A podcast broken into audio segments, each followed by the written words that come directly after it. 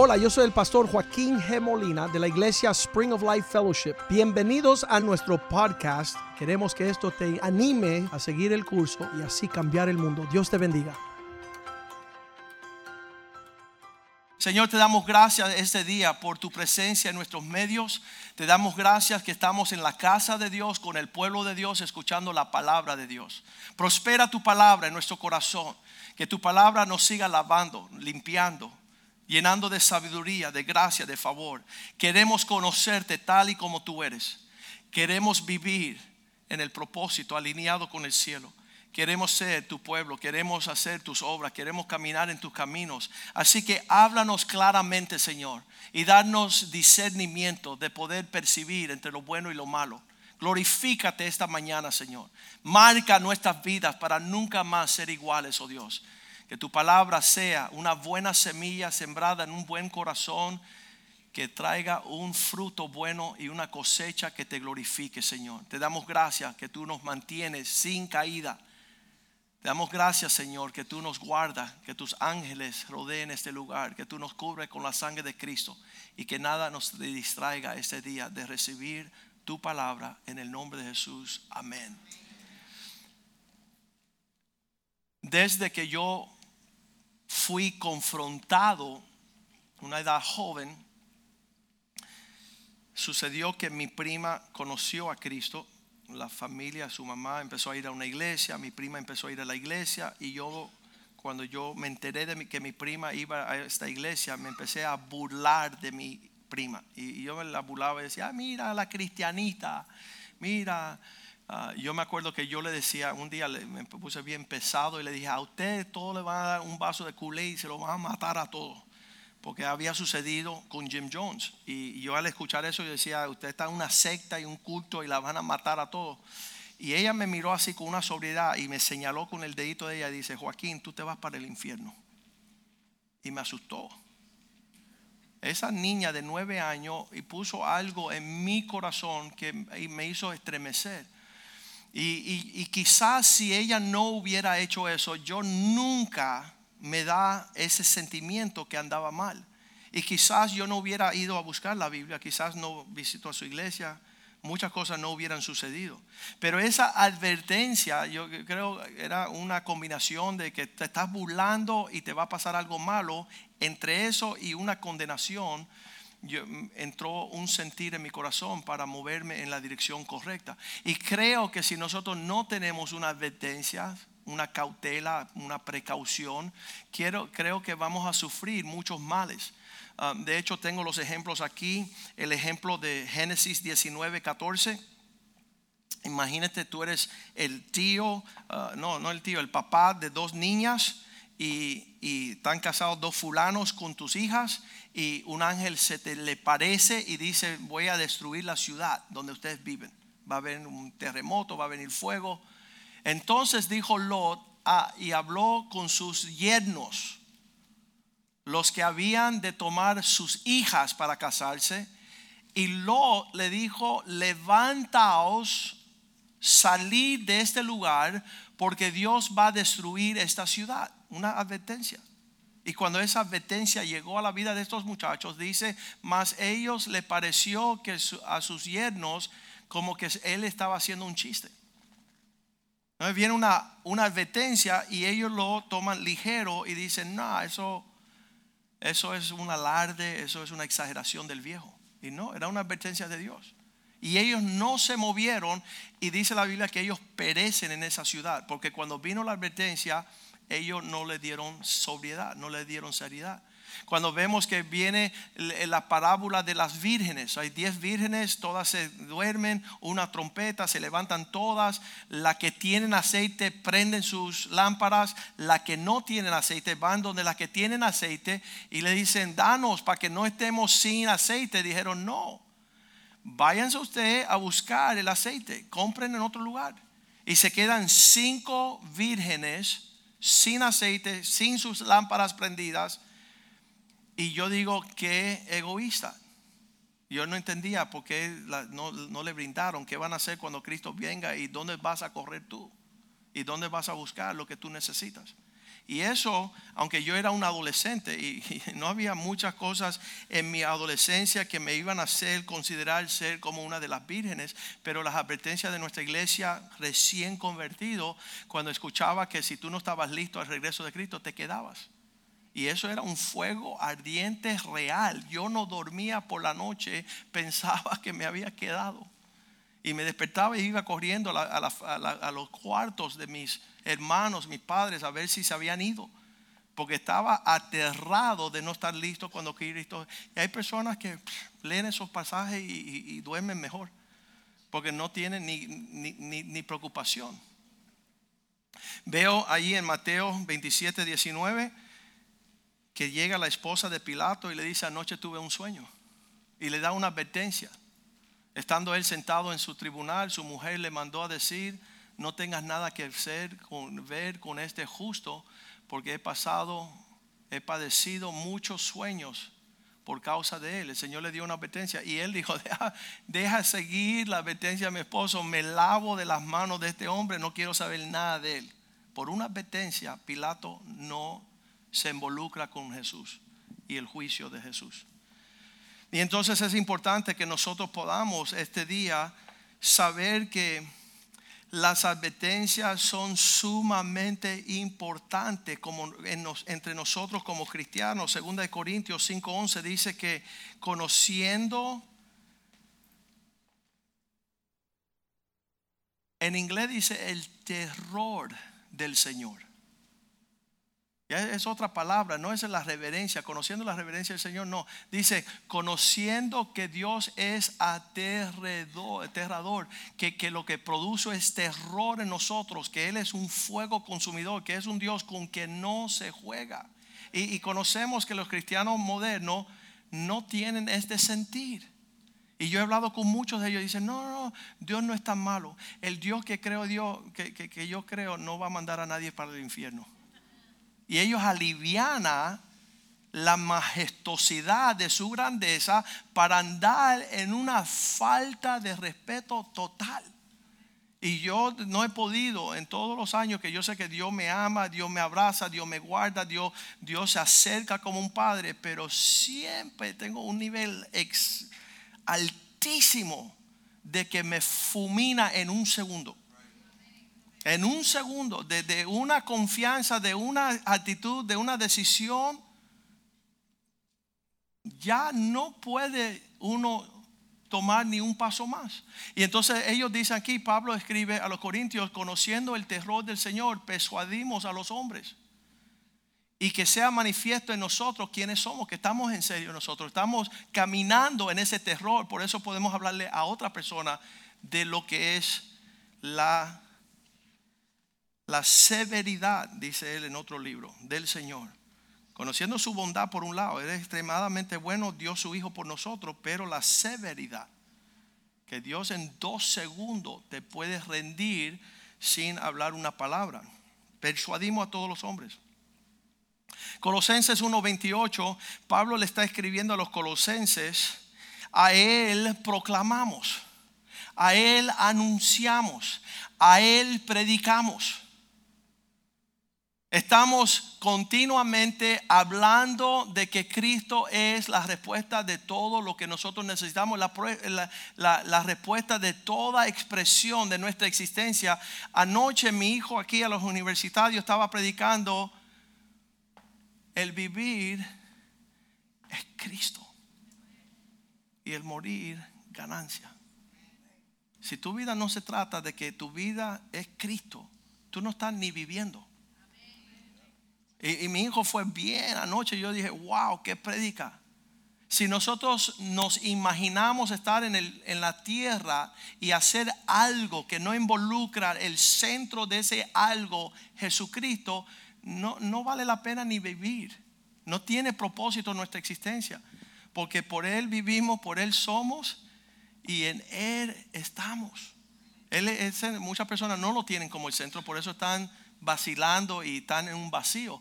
Pero nosotros que conocemos, Él es el centro de todo de nuestra existencia. El vivir es Cristo y el morir ganancia. Proclamamos o anunciamos o la palabra predicamos Las personas no entienden la diferencia entre, ok, vamos a leer el versículo. ¿A quién anunciamos? Advirtiendo, amonestando a todos los hombres y enseñando a todos los hombres en toda sabiduría a fin de presentar maduro, perfecto Cristo Jesús a todo hombre. E, e, eso lo, es, es una cápsula de un enfoque, pero ahí por el mismo medio, que, que predicando, advirtiendo y enseñando. Esas tres funciones.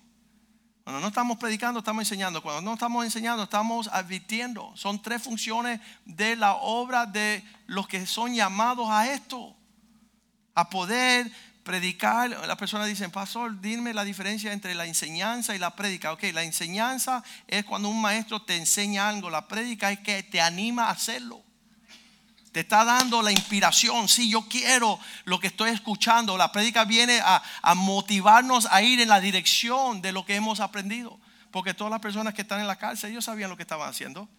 Pero nadie los motivó a hacer lo que ellos sabían que tenían que hacer.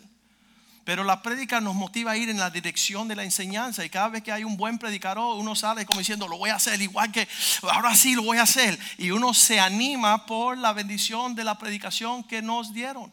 Es locura a los que se pierden, pero es salvación a los que están por ellos siendo instruidos. Entonces vamos a, ver estas cosas. Predicar, anunciar, que es lo mismo a Jesús. Amonestar, que es la advertencia y después enseñar a todo hombre. Esta mañana yo no quiero anunciar, predicar, no quiero enseñar, quiero amonestar, quiero advertir que si nosotros no tenemos a alguien que nos advierte, puede ser que no caminemos en la dirección que tenemos que caminar. Ahora, muchas personas dicen, pastor, no lo entiendo, pónmelo más para, concreto para entenderlo. Okay. Cuando tu papá o tu mamá te advierte que tu papá viene, viste que ahora sí, tiene sentido. Deja que venga tu papá. Y nada más que yo escuchaba esa palabra, yo decía, no, yo, yo sabía que lo que venía no era bueno. Papá no venía a sacarme a tomar helado. No, venía para encenderme con el chucho. Entonces la advertencia es, te están diciendo que algo no confortable, no agradable, viene por ahí. Y la advertencia es que tú te acomodas y te arrimas al lugar donde puedes sentir placentero, paz y gozo. Y entonces versículo 29, él dice, eso lo hacemos por lo cual también trabajamos luchando según la potencia que está actuando en nosotros poderosamente eh, eh, eh, hacia allá, predicando, enseñando y advirtiendo. Y, en la advertencia esta hemos perdido la capacidad como cristianos de advertir a los impíos que se arrepientan. Oye, vamos a tomarnos un café, vamos a pasar un tiempo, en una parrillada, pero no advertimos. Y nosotros si no advertimos, no estamos haciendo el labor del Señor. Porque las personas se están yendo por un barranco uno tras otro, uno tras otro. ¿Sabes por qué? Por no haber advertencia. No hay quien nos diga que tengamos que tener cautela y precaución en nuestra jornada. Entonces, primera de Tesalonicenses 5:12 dice, aquellas personas que están trabajando entre vosotros, reconocerlos, porque ellos tienen la función de amonestarles. Vamos a leerlo allí en Primera de Tesalonicenses 5:12. Nuestro deber es poder saber, ok, cuáles son las funciones de estas personas. Os rogamos, hermanos, que puedan reconocer, reconozcáis a los que trabajan entre vosotros, que están presidiendo en el Señor, que os amonestan que los advierten. Cuando te estás yendo por un carril y, y estás saliendo del carril y estás cayendo fuera del propósito de Dios. Cuando estás por, escúcheme, perder tu esposa. Es un hombre, yo decía, hey, mister, vas a perder tu matrimonio. Y decían, yo no lo creo. Cuando lo tocaron la puerta, don fulano, aquí están los papeles, le dieron papeles de divorcio y él dijo, mi amor, ¿y esto? Y él dijo, yo te llevo advirtiendo seis meses que te iba a dejar y ya llegó. Porque él no escuchó la advertencia. porque él menospreció la amonestación, porque no supo darle el peso de la precaución. Entonces hay personas que ah, tenemos la, precaución en ese bombillito, en el tablero que asciende amarillo y las mujeres piensan que es un arbolito de Navidad que encendió ahí y dice, ay mira qué lindo, mi tablero ahora es amarillo y no, dice que no hay aceite en el carro. Una advertencia. Y ay, ahora tengo el tablero amarillo, qué lindo, pega con mi, mi traje. No, eso no es para que tu tablero esté ni amarillo ni rojo. Y, y cuando llegan y te tiran el carro ahí, no sé lo que pasó. Esa lucecita que llevaba seis meses prendida ahí, no era decoración, era una advertencia. Y te tiran el carro ahí dañado, ya, no vale nada el carro. Está trancado por falta de aceite. Yo sé que eso no pasa aquí entre nosotros porque somos sabios, somos cristianos, son gente atenta. Pero cuando vemos la advertencia, lo próximo que sigue es un sentimiento para ir en pos de una vida. Anoche yo tenía a mi hija de 18 años sentada en mi cama y por media hora mi esposa decía, viejo, déjala dormir. Y yo, no, le tengo que dar una advertencia. Le tengo que hablar, mira, eh, esto es lo que Dios quiere para ti, eh, am- amonestarla, darle un, sentimiento para no irse por el barranco, para no dañar su vida. Cuando voy al diccionario y veo la definición de advertencia, dice una declaración que indica que hay peligro. Una comunicación que viene en pos de ti, que tengas cuidado que, que hay peligro, que, que las cosas no pueden ir al agrado. Y, y cuando eso viene, muchas veces nos ponemos enojados, nos molestamos, que nos están juzgando eh, porque son tan fuertes. No, eso es, una- es un acto de amor. Que las personas se acerquen a ti a señalarte un camino futuro desagradable, amargo y triste. Eso sería una muestra de su amor hacia tu persona, porque de otra forma no tienen por qué indicarte de un peligro venidero. Es una noticia avanzada. Sirve para librarnos de el dolor, de la dificultad, de los tiempos contrarios. Cuando escuchamos eso, vemos que aquí en el sur de la Florida ellos hacen así dicen advertencia, peligro de huracán. Ahí todo el mundo sale corriendo para hacer su compra, para poner sus ahí en las ventanas, protección, sus shutters, hacer todo lo que porque ellos quieren. Ya que viene la advertencia, uno se, se aguarda, uno toma precaución. Um, ahí en Israel, cuando están tirando los misiles, una alarma suena. ¡Mua! ¡Mua! ¡Mua! Oye, ya apaga eso que me está molestando. No que te moleste. Que tú tomes precaución y que tú sabes que vienen 48 misiles a arrancarte la cabeza. Y tú agradeces que te lo den eh, de antemano la precaución. En, en los cigarros ellos ponen una precaución. Estos, estos cigarros dan cáncer. Está comprobado. Y cada vez que yo veo a alguien fumando, yo le digo, tiene que ser imbécil. Tiene que ser un necio, tiene que ser un tonto, tiene que ser súper tardido. Ah, la advertencia de que Cristo viene a salvar a aquellos que creen y son bautizados y no se bautizan. Yo digo, no entiendo. Cinco años, diez años, bueno, estoy pensando bautizarme. Oye, hoy esta tarde hay bautizo, bautízate, necio. Te doy la advertencia, si te quedas fuera de la provisión de Dios, vas a sufrir pérdida.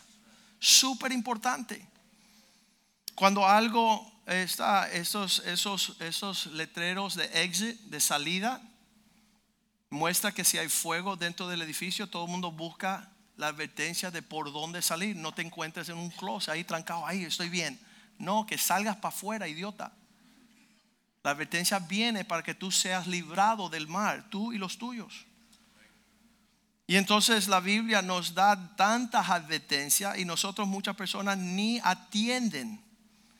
Primera de Pedro 5.8 dice, la advertencia es que ser sobrio, que tus emociones son- no se metan en las situaciones, porque en lo que tú te entreteniste tus emociones, el diablo te tragó como un león. Es que yo estoy sintiendo, esto no es de que tú sientas, esto es que tú salgas corriendo.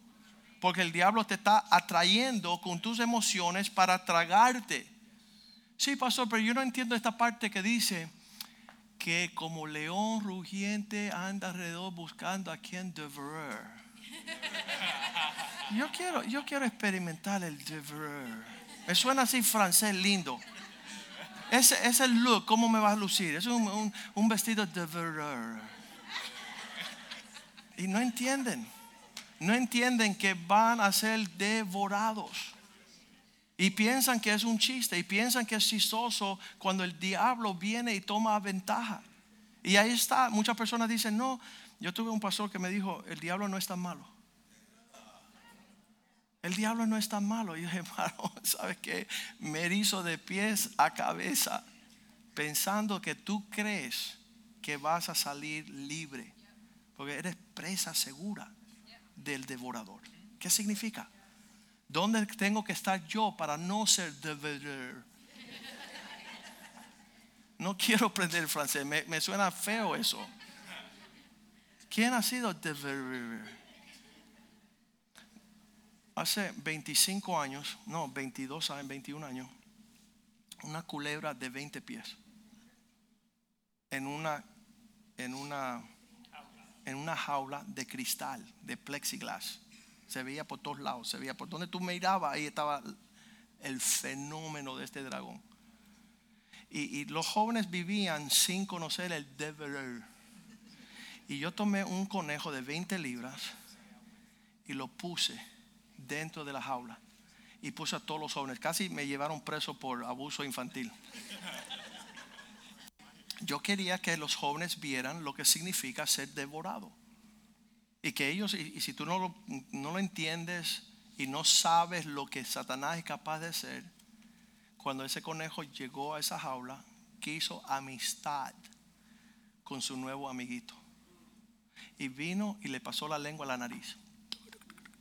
Y yo decía, Dios mío, qué locura. El no saber el peligro, el no apreciar el peligro.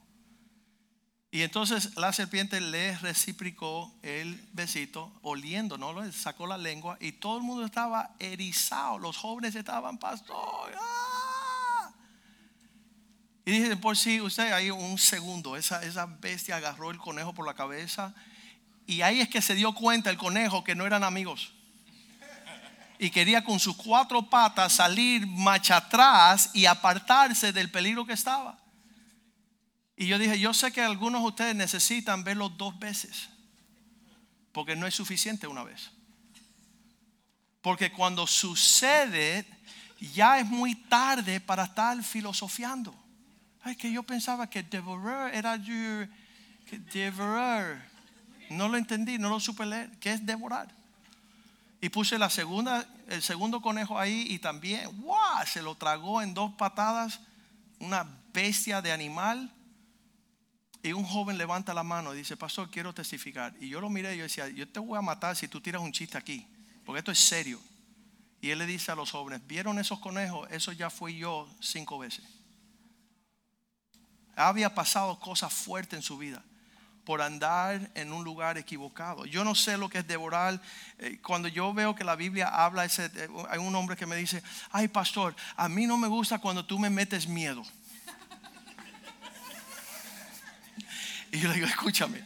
Dice, no, no, yo no quiero hacer las cosas porque tú me estás metiendo miedo. Y le dije, ok, está bien, pero escúchame, yo no juego en la carretera donde están paseando los 18 ruedas porque tengo miedo que me van a aplastar. Es bueno tener miedo. El miedo es saludable cuando tú piensas de lo que viene va a ser peor que lo que tú habías percibido y soñado.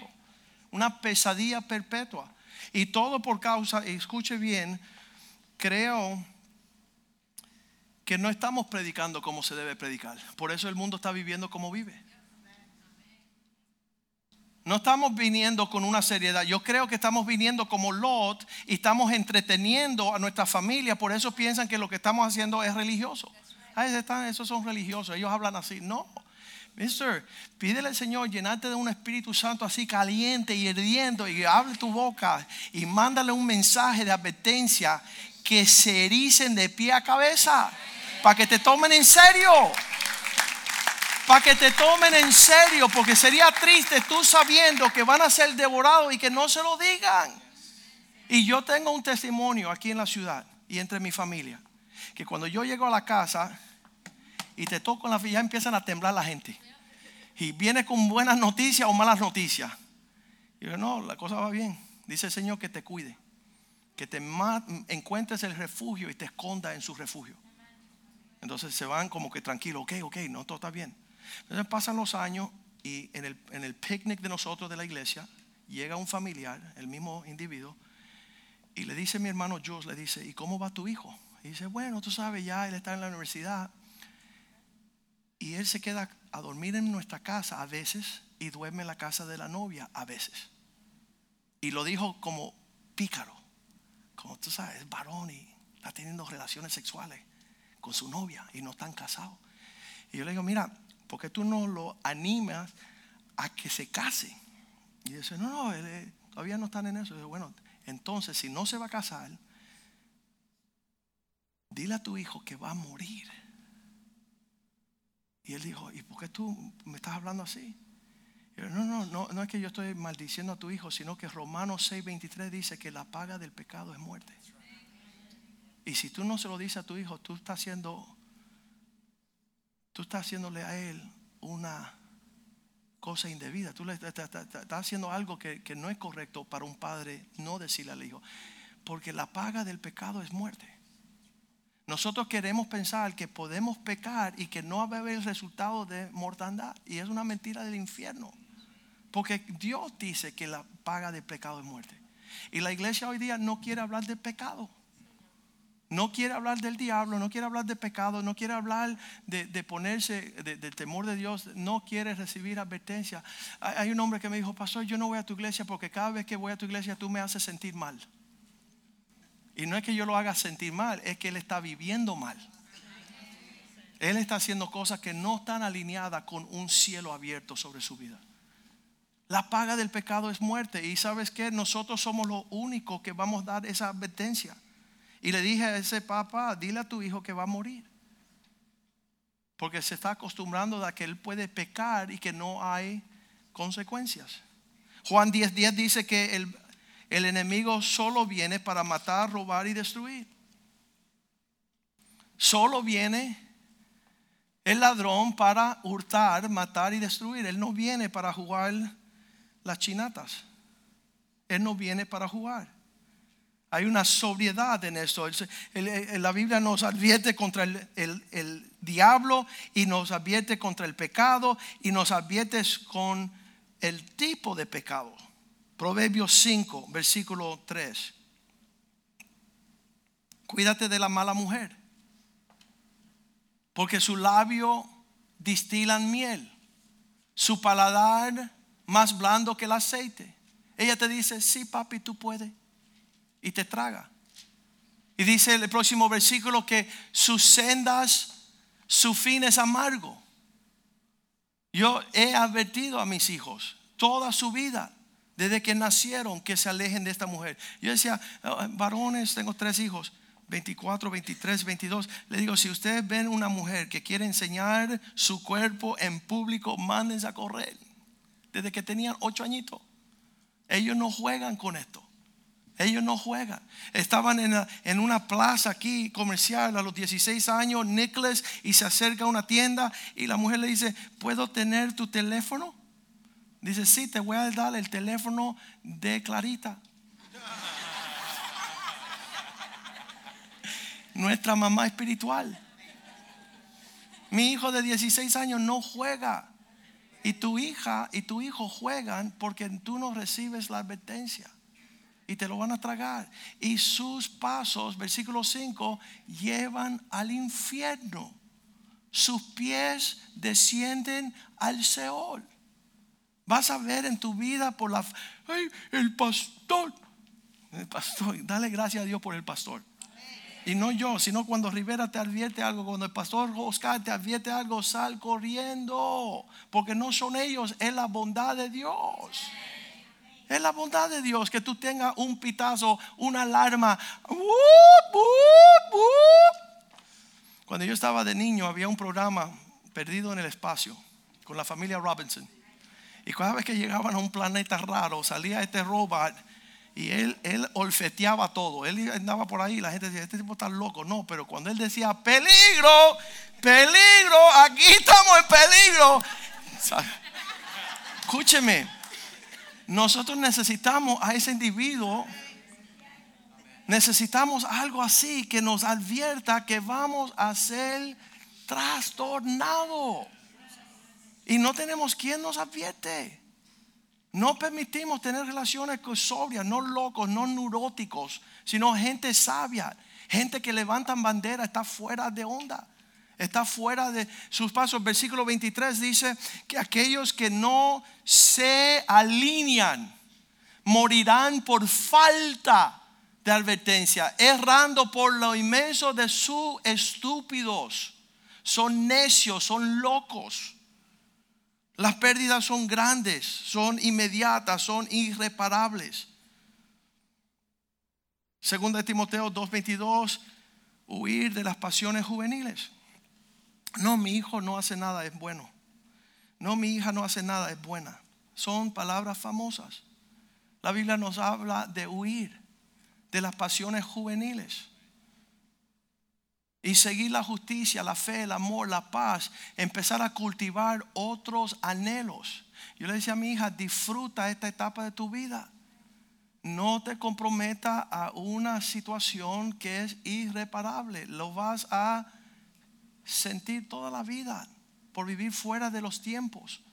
Una advertencia, vivamos los tiempos en su hora. Dios hace todo hermoso en su tiempo. No vivir fuera de los tiempos por temor sabiendo que, que en esta actitud de no guardarnos van a sufrir a medidas de por vida por no atender la ventencia. Primera Tesalonicenses 4:3 dice, esta es la voluntad de Dios, la pureza. Esta es la voluntad de Dios, tu santificación. Que puedas apartarte de toda semblante de índole sexual. Esto es súper importante. Siendo desleal. Como versículo 5, como los gentiles que no conocen a Dios, que andan en la pasión de su concupiscencia, andan siempre tirando fuego, leña a toda esta cuestión antes de tiempo porque no conocen a Dios. No, no, no ir por delante de los propósitos de Dios. La Biblia dice que nos arrepentimos, una advertencia que nos arrepentimos. En los últimos días, Mateo 24, 4 dice, la advertencia de la Biblia para los últimos días que serán tiempos peligrosos por el engaño.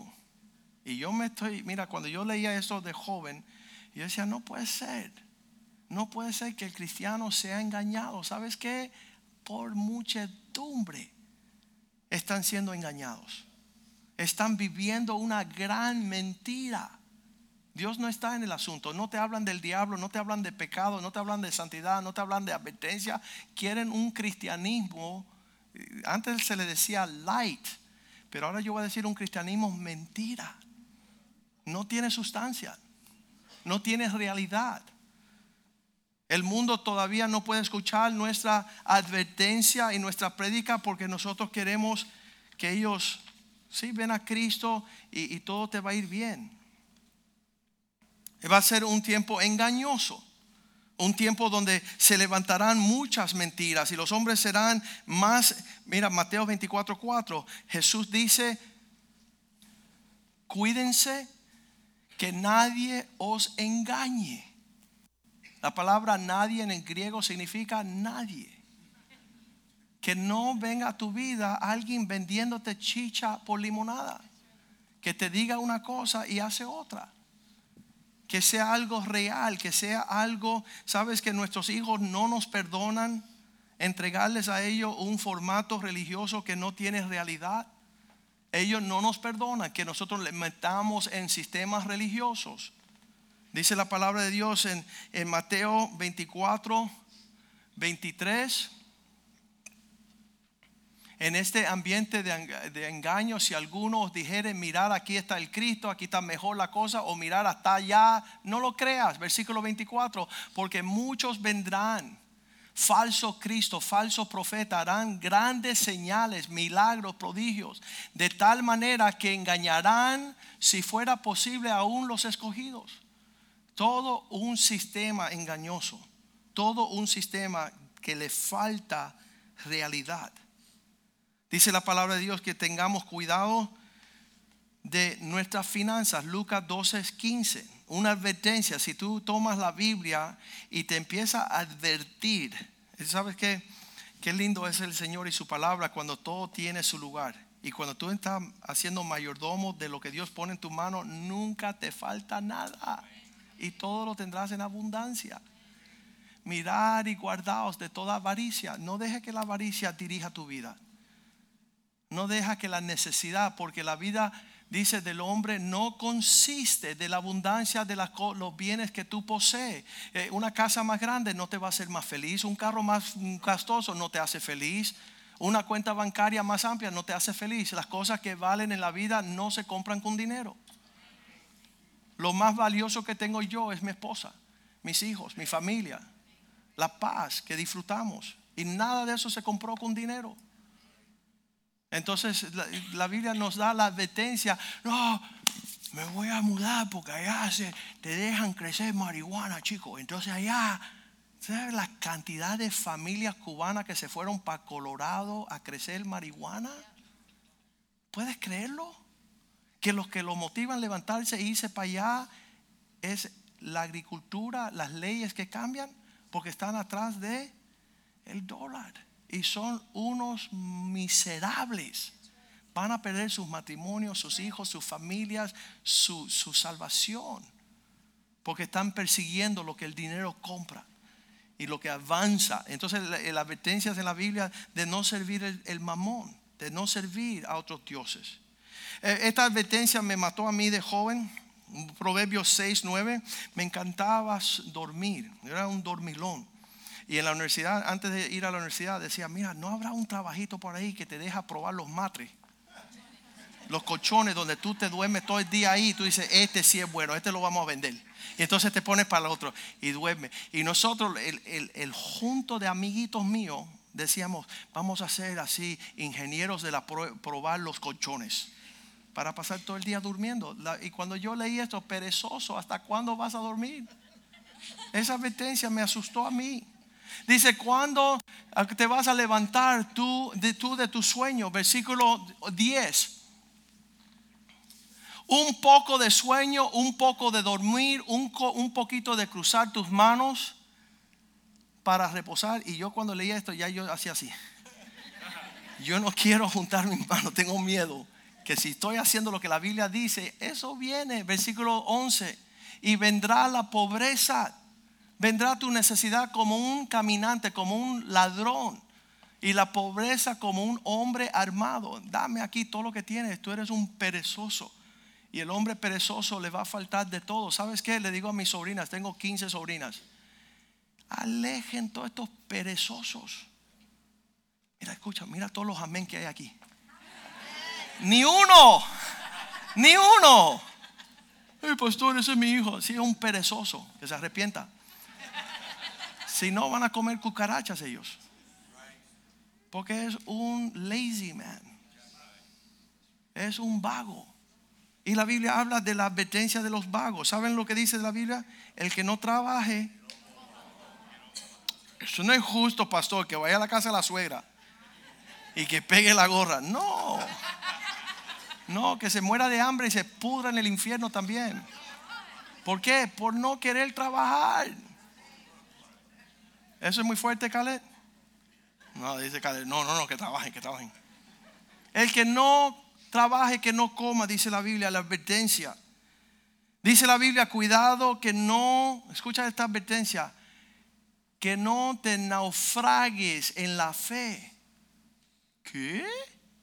Sí, va a llegar el día donde tú estabas navegando sin tener cuidado y te quedaste trabado y las olas te tumban y te hunden.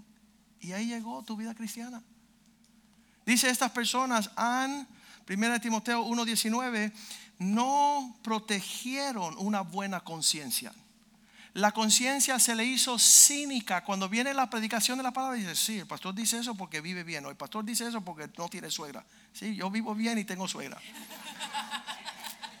tu, tu conciencia está dañado. Por eso dice que aquellos que desecharon una conciencia sana, naufragaron en cuanto a la fe. Ya la palabra de Dios no le hace y sale la palabra de Dios, es buena, es saludable, pero no le hace efecto. ¿Sabes por qué? Porque tienen aquí la mente dañada. No hay nada puro. Todos piensan que es un, un gancho. Mantenga, manteniendo la fe en buena conciencia, desechando aquellos que desechan la buena conciencia, la cual naufragaron en cuanto la fe algunos. Primera de Timoteo 4.1 dice, el Espíritu dice que en los últimos días se apartarán de la fe.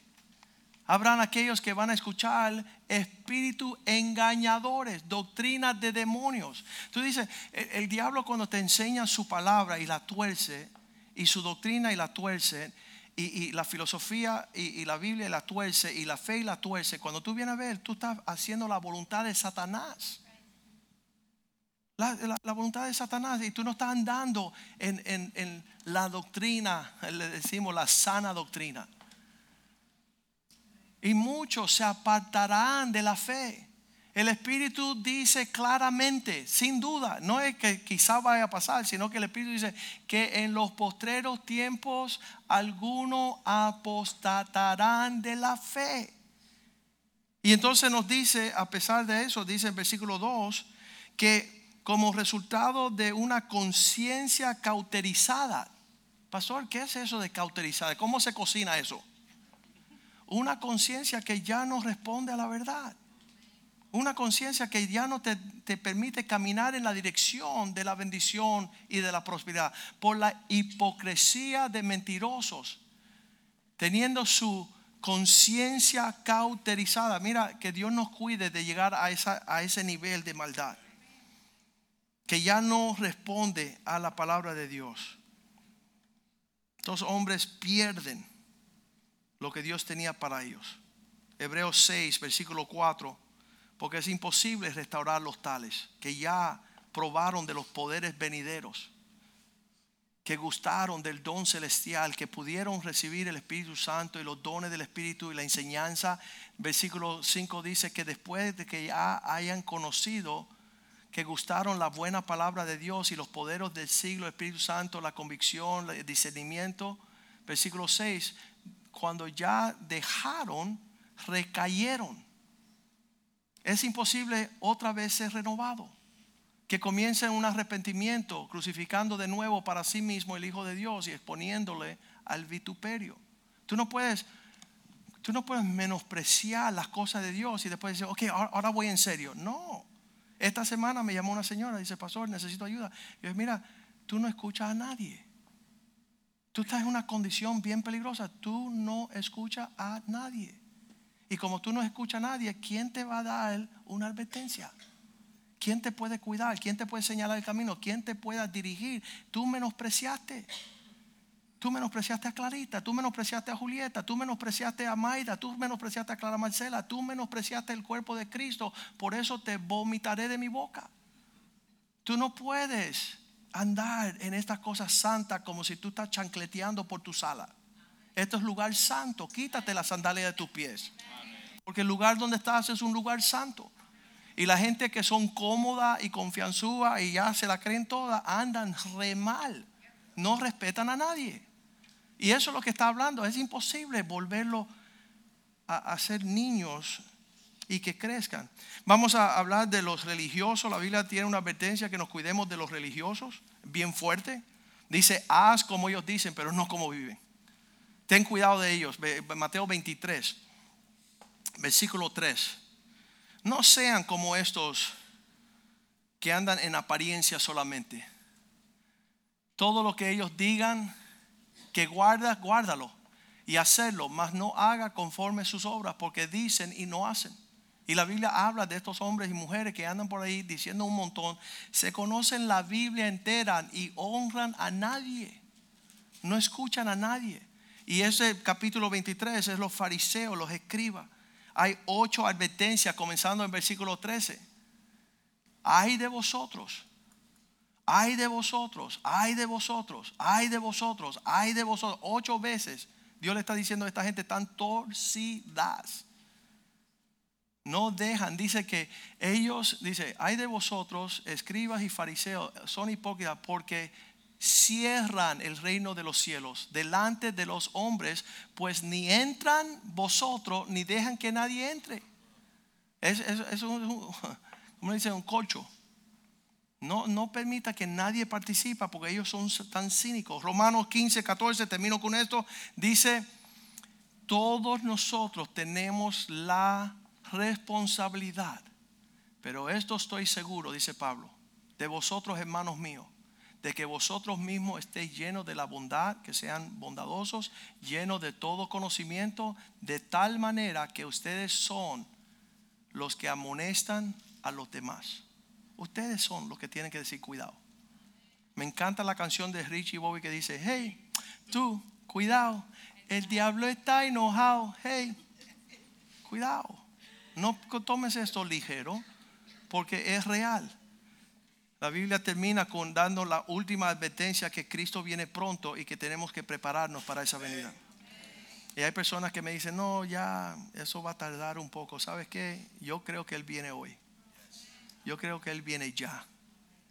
Primera de Tesalonicenses 4:13, no quiero que sean ignorantes de aquellos que ya han dormido en Cristo, porque vosotros mismos sabéis, hermanos, acerca de los que duermen para que no entristezcáis como los que no tienen esperanza. Versículo 14.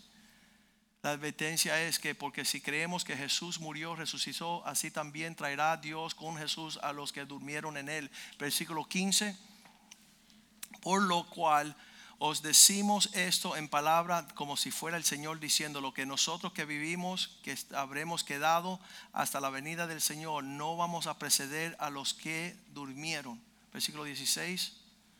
Sino que porque el Señor mismo con voz de mando, con voz de arcángel y con trompeta de Dios desciende del cielo y los muertos en Cristo resucitarán primero. Versículo 17.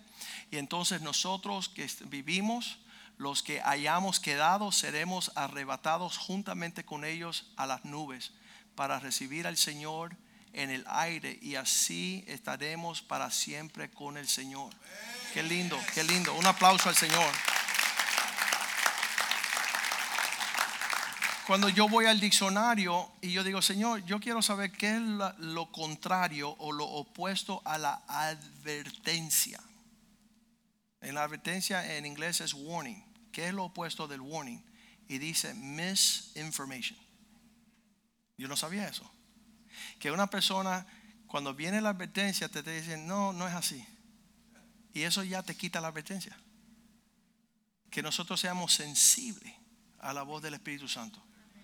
Para que cuando Él nos advierte, nosotros saber caminar en la dirección.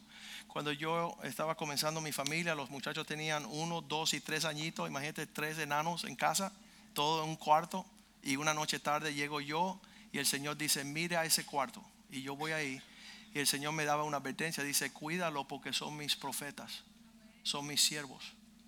Y yo, yo decía, Señor, explícame eso. Sí, la forma que lo estás tratando es muy áspero y lo vas a dañar. Eso era una advertencia. Y a partir de ese día en adelante, siempre yo he honrado a mis hijos de una forma especial para cuidarlos en las cosas del Señor. Y son siervazos del Señor.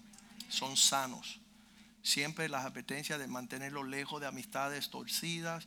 Todas las advertencias que el Espíritu Santo nos da para nosotros vivir la vida que Dios tiene para nosotros. Vamos a ponernos de pie esta tarde. Damos gracias al Señor. Un aplauso a Cristo.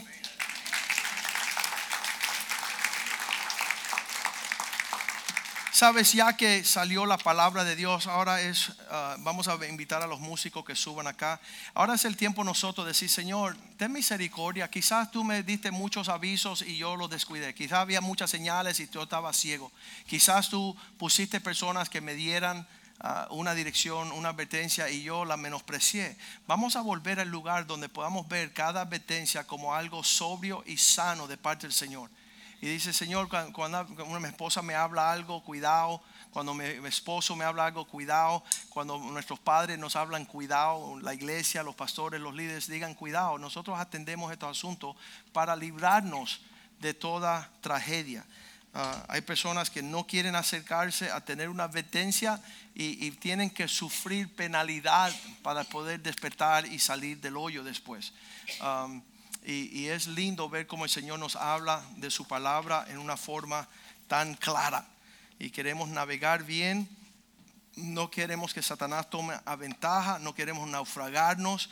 Y yo por lo menos, eh, y lo he dicho muchas veces, muchas veces el ministerio te puede llevar a, a hacer las cosas así en automático, en piloto automático. Yo no quiero eso. El día que yo esté haciendo las cosas por hacerlas, me voy a sentar y voy a dejar que predique Gabriel. Uh, que predique un hombre que está sensible al Señor, un hombre que está escuchando la voz del Señor. Así que uh, en este momento vamos a, pasar un, tiempecito nada más bien rápido diciéndole al Espíritu Santo gracias por lo que tú representas en mi vida, gracias por la alerta, gracias por las señales. Um, toda manifestación de advertencias, yo quiero que me lleguen. Yo no quiero tener fundido esa área de mi vida para, para no recibir algo que el Señor me quiere señalar en el camino, que el bombillo esté funcionando bien, las cornetas, los sonidos. Um, tengo mucho cuidado también cuando mi esposa me está tratando de comunicar algo porque sé que Dios me va a meter en aguas calientes si no la escucho. Así que es bien importante tener eso, esas cosas que Dios ha puesto en nuestras vidas para poder librar la batalla y no ser presa fácil de Satanás. Vamos a cantarle al Señor.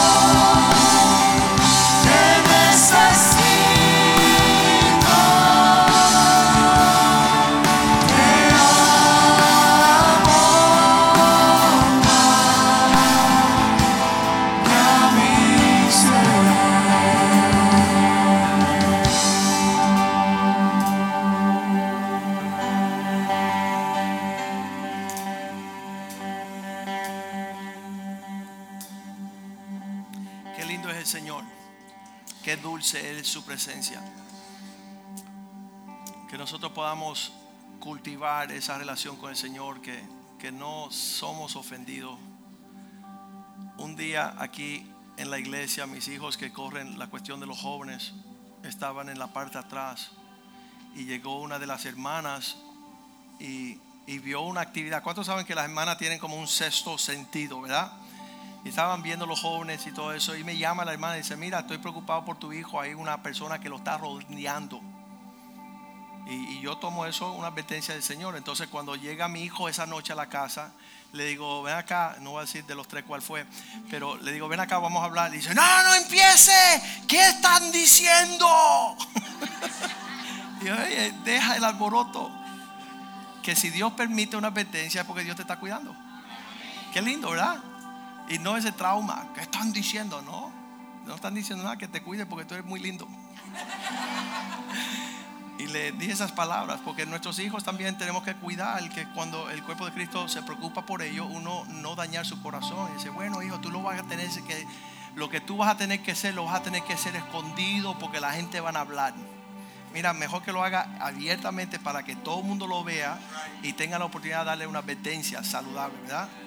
Y, y no se acomplejen porque somos un pueblo de advertencia que sonamos la trompeta con la cosa. Harold, ven acá, por favor. No sé si vas a estar con nosotros otros días, pero quiero orar por ti.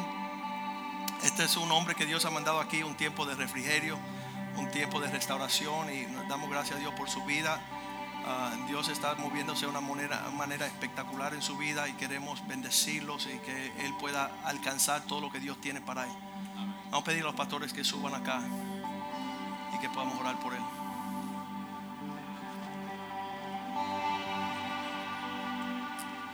Satanás tiene señalado sus armas contra todos los siervos de Dios para, para sacarlos de su obra y su propósito. Y nosotros vamos a orar para que el Señor lo fortalezca y él herede ser príncipe entre el pueblo de Dios. Padre, te damos gracias por tu siervo. Te damos gracias por su vida. Tú eres un Dios perfecto. Tú terminas todo lo que comienzas. Satanás es un mentiroso. Declaramos bendición, victoria, gracia y favor de los cielos. Rodéalo, Señor, con un cerco de espino. Tu presencia, Señor, sea fuerte sobre su vida y que pueda caminar con su cabeza en alto. Que sea vestido de ropas de gala, Señor, como José que pueda ser, Señor, Padre de Faraón. Que el mundo pueda, Señor, escuchar sus palabras. Que aquellos que los rodeen, Señor, puedan observar sus amistades, oh Dios, aquellos en, en el círculo de comercio, Señor, puedan ver cómo un hijo de Dios camina y procede en este mundo. Señor, cancelamos todo lo que Satanás ha querido hacer para matar, robar y destruir.